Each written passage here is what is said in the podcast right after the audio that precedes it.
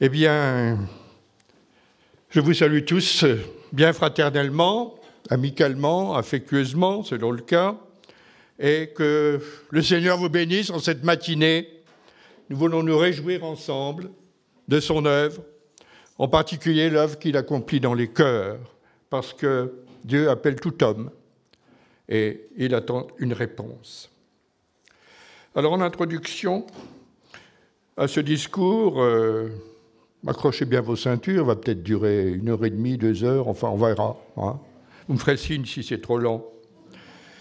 Euh, nous allons relire un verset bien connu, les dernières lignes de l'Évangile selon Matthieu, au chapitre 28.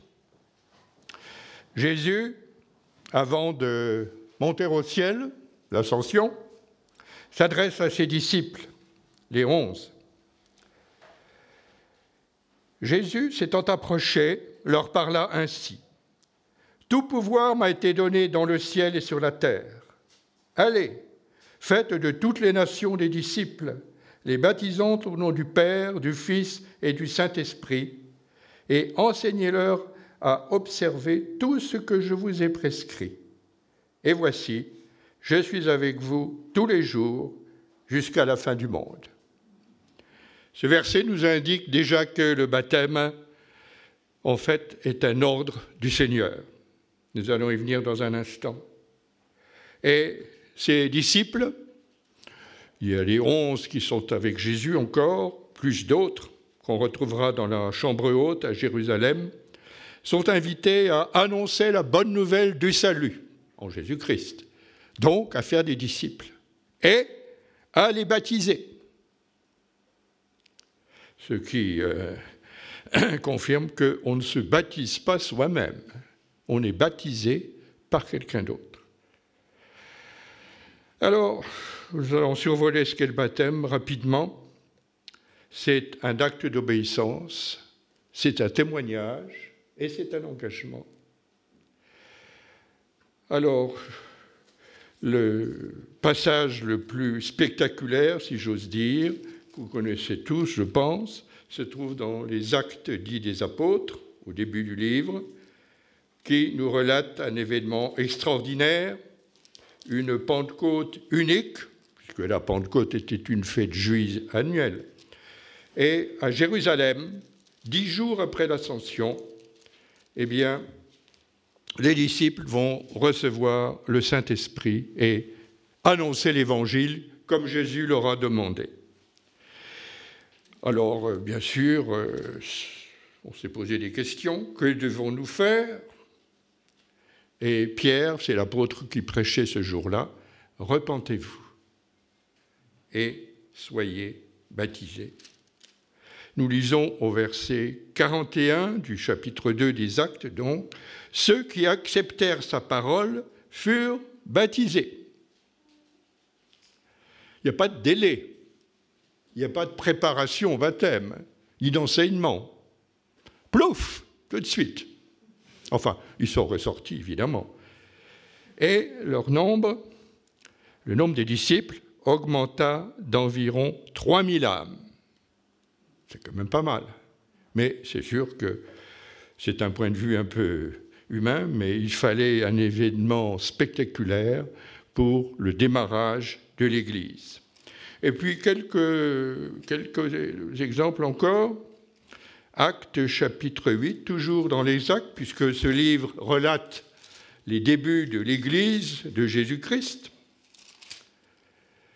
Euh, oui, acte 8, Philippe qui évangélise rencontre un ministre de la reine Candace qui est en train de lire un passage du livre d'Ésaïe, et puis il n'y comprend pas grand-chose. Alors Philippe monte près de lui dans le char qui le transportait et il lui a annoncé la bonne nouvelle de Jésus, verset 34 du chapitre 8 des Actes. Il annonça la bonne nouvelle de Jésus. Et comme ils continuaient leur chemin, ils rencontrèrent de l'eau, et l'eunuque dit Voici de l'eau, qu'est-ce qui empêche que je sois baptisé? Réponse de Philippe, si tu crois de tout ton cœur, cela est possible. Je crois que Jésus est le Fils de Dieu, dit l'eunuque. Alors Philippe fit arrêter le char, ils descendirent tous deux dans l'eau et Philippe baptisa l'eunuque. Et quand il fut sorti de l'eau, l'Esprit du Seigneur enleva Philippe. Donc, le baptisé, tout fraîchement, s'est retrouvé seul. Mais il n'a pas perdu son temps, puisqu'il est allé euh, raconter sans doute ce qui lui était arrivé. Donc, encore une fois, annonce du salut en Jésus-Christ, puis baptême. Et puis vous connaissez M. Paul, l'apôtre, enfin M. Paul. Avant d'être l'apôtre Paul, il s'appelait Saul, Saul de Tarse, et suite à une révélation de Jésus-Christ qui lui a parlé alors qu'il allait à Damas pour persécuter curieusement des, païens, des chrétiens, pardon, il a été arrêté. Bon, il est allé à Damas et là, il fut baptisé. Acte 9, 18. Puis il y a eu M. Corneille. Corneille était un centurion romain. Il fut le premier païen à être baptisé suite euh, au témoignage de l'apôtre Pierre, cette fois. Et il fut baptisé, euh, acte 10, 48. Euh, alors, Pierre dit Peut-on refuser le baptême à ceux qui ont reçu le Saint-Esprit aussi bien que nous? Et il ordonna qu'ils soient baptisés au nom du Seigneur. Il ordonna. Il leur a pas dit Est-ce que vous voulez être baptisé Est-ce que peut-être? Non, il ordonna. Et puis il y a l'exemple de, euh, Lydie, oui, qui a été euh, cité tout à l'heure. Et enfin, terminerons par acte 16, 33, euh, le geôlier de la prison de Philippe, où étaient enfermés Paul et Silas. Et suite à une sorte de tremblement de terre, les prisonniers allaient s'échapper, etc. Eh bien, ce geôlier a dit Seigneur, que faut-il que je fasse pour être sauvé? Paul et Silas répondirent, Crois au Seigneur Jésus et tu seras sauvé, toi et ta famille. Et plus loin, euh, verset 23, il fut baptisé, lui et tous les siens. Donc, en résumé de ce premier point, à chaque fois, le baptême qui est administré est précédé de l'annonce du salut en Jésus-Christ, de la bonne nouvelle du salut et bien sûr l'adhésion des personnes par la foi à cette œuvre de Christ. Deuxième aspect du baptême, c'est un témoignage. Et cela nous ramène au passage que nous venons de lire. Philippe a dit à l'eunuque, si tu crois, si tu crois que Jésus est le Christ. Et l'homme a répondu, je crois qu'il est le Fils de Dieu. Donc, le témoignage, c'est celui d'abord de la foi, de croire, mais pas croire comme ça que, Jésus existe, hein, comme un personnage célèbre euh, de l'Antiquité, mais c'est croire qu'il est le Fils de Dieu, c'est croire qu'il est Dieu, c'est croire qu'il est mort pour effacer, ôter le péché de l'homme. De ce fait, si l'on y croit, on le considère comme son sauveur. Parce que le salut, principe, c'est être sauvé. Sauvé de quoi? Sauvé de son état de pécheur, donc de condamné devant Dieu. Donc reconnaître le Sauveur qui devient le Seigneur.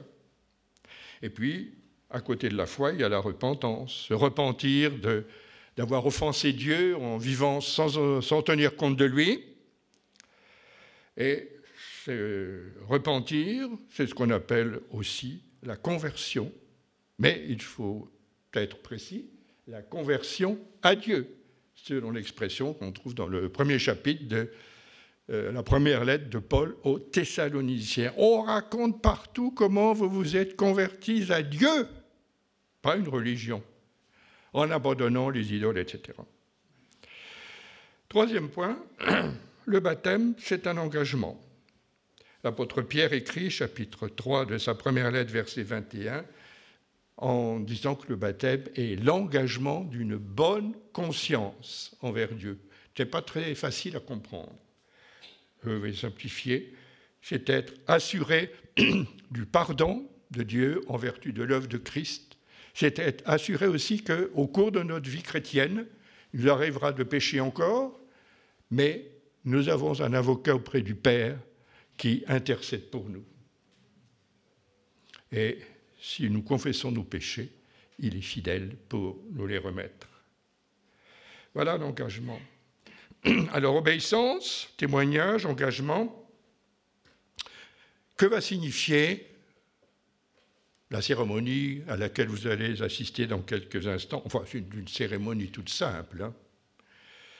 Et quand vous saurez ce qu'elle signifie, vous allez en frémir. Le baptême n'a rien de magique. Ce n'est pas un rite, au sens rite d'une église officielle. Ce n'est pas non plus un sacrement.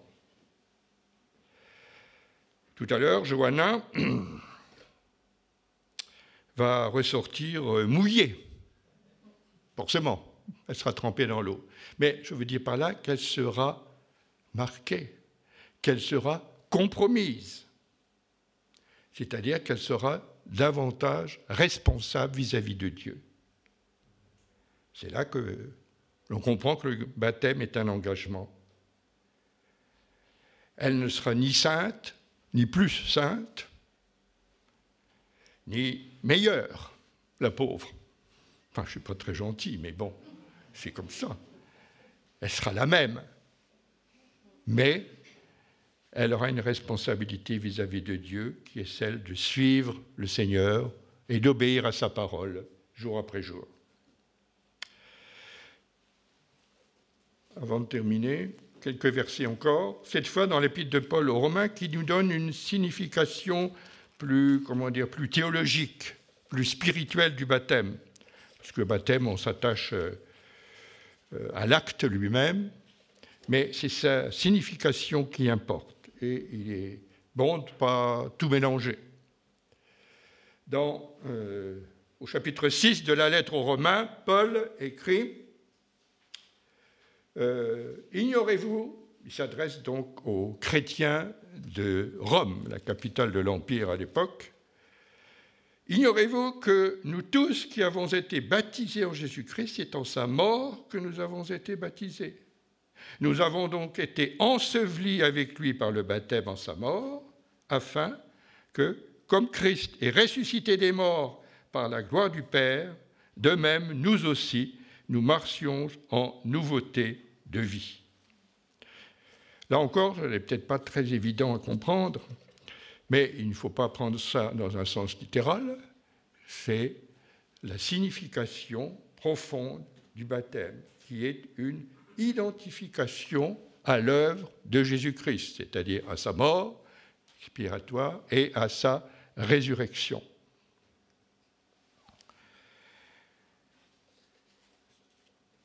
Nous avons été baptisés en Jésus-Christ. Nous avons été ensevelis avec lui dans le baptême. Alors ensevelis dans l'eau, ça fait un peu drôle, mais enfin bon, nous avons été immergés et ensuite, comme Christ est ressuscité des morts, nous marchons en nouveauté de vie. Alors d'un côté, il y a l'immersion, vous voyez ce que ça veut dire, c'est-à-dire plonger complètement dans l'eau, c'est ce que veut dire l'original grec baptisos, qui n'a pas été traduit par plonger, ce qui est le sens littéral, mais qui a été simplement transcrit en baptisé. Donc, il y a un peu une ambiguïté sur la compréhension du terme. Donc, immersion, ben enfin, on va rester au fond de l'eau. Hein. Le but, ce n'est quand même pas de... Hein. Mais immersion, plongée ou ensevelissement, c'est synonyme de mort. On est mort.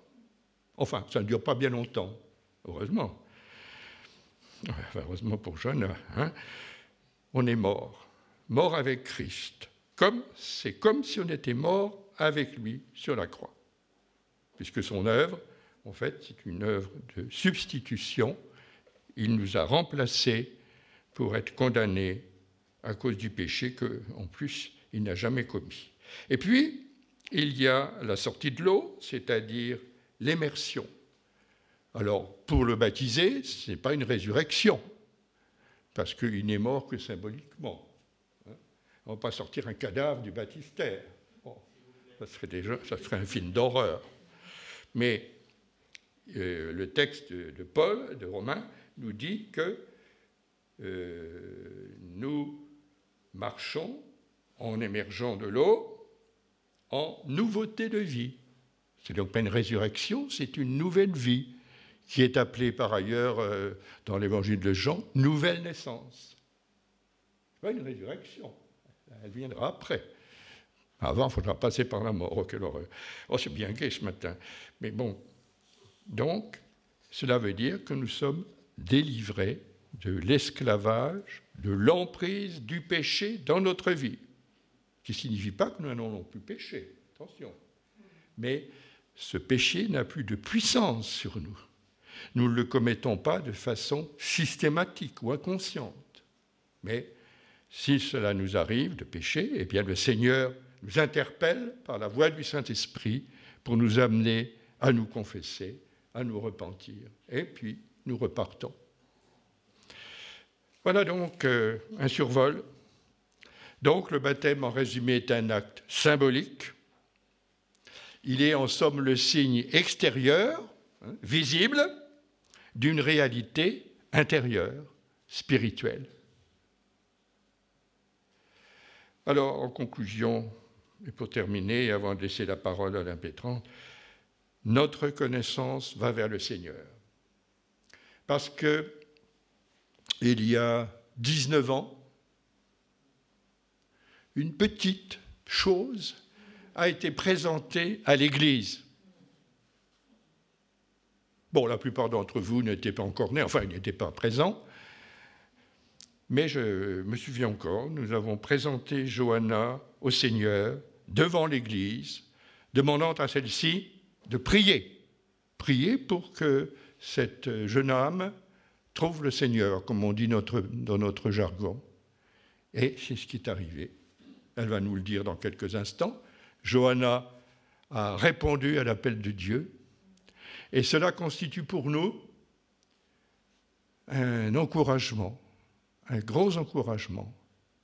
C'est-à-dire que ça nous confirme que lorsque nous demandons quelque chose à Dieu, il nous l'accorde si cela est dans sa volonté et qu'une personne se convertisse à Dieu, c'est évidemment dans la volonté du Seigneur. Alors, vraiment, c'est un sujet de joie, et des années après, de voir que l'exaucement est là, eh bien, ça réjouit, ça fait du bien, ça encourage à continuer. Et puis, c'est un encouragement pour les parents, parce qu'ils ont prié eux aussi. Ne sont pas restés les mains croisées, même si on croise les mains quand on prie. Ils ont prié, et c'est sûrement une joie pour eux. Personnellement, je l'ai expérimenté, parce que mes enfants se sont convertis, eux aussi, ils ont été baptisés ici, dans cette église. Ils marchent avec le Seigneur, comme on dit, ils sont engagés dans leur église locale. Les petits-enfants sont enseignés, instruits. Bon, on prie pour eux, pour qu'eux aussi euh, se tournent vers Dieu et connaissent la vraie vie. Alors, avis aux amateurs, vous pouvez toujours vous inscrire au caté. Hein Ce n'est pas le catéchisme. Non, le caté, c'est le révérend Ken Taylor. Vous pouvez vous adresser à lui si vous avez envie de prendre un bain. Bon, enfin, je suis un peu léger pour un sujet qui est très sérieux, mais enfin bon, vous avez compris. Alors maintenant, j'invite euh, notre jeune sœur Johanna a monté en chair. Où est-elle? Elle est cachée. Ah, elle arrive.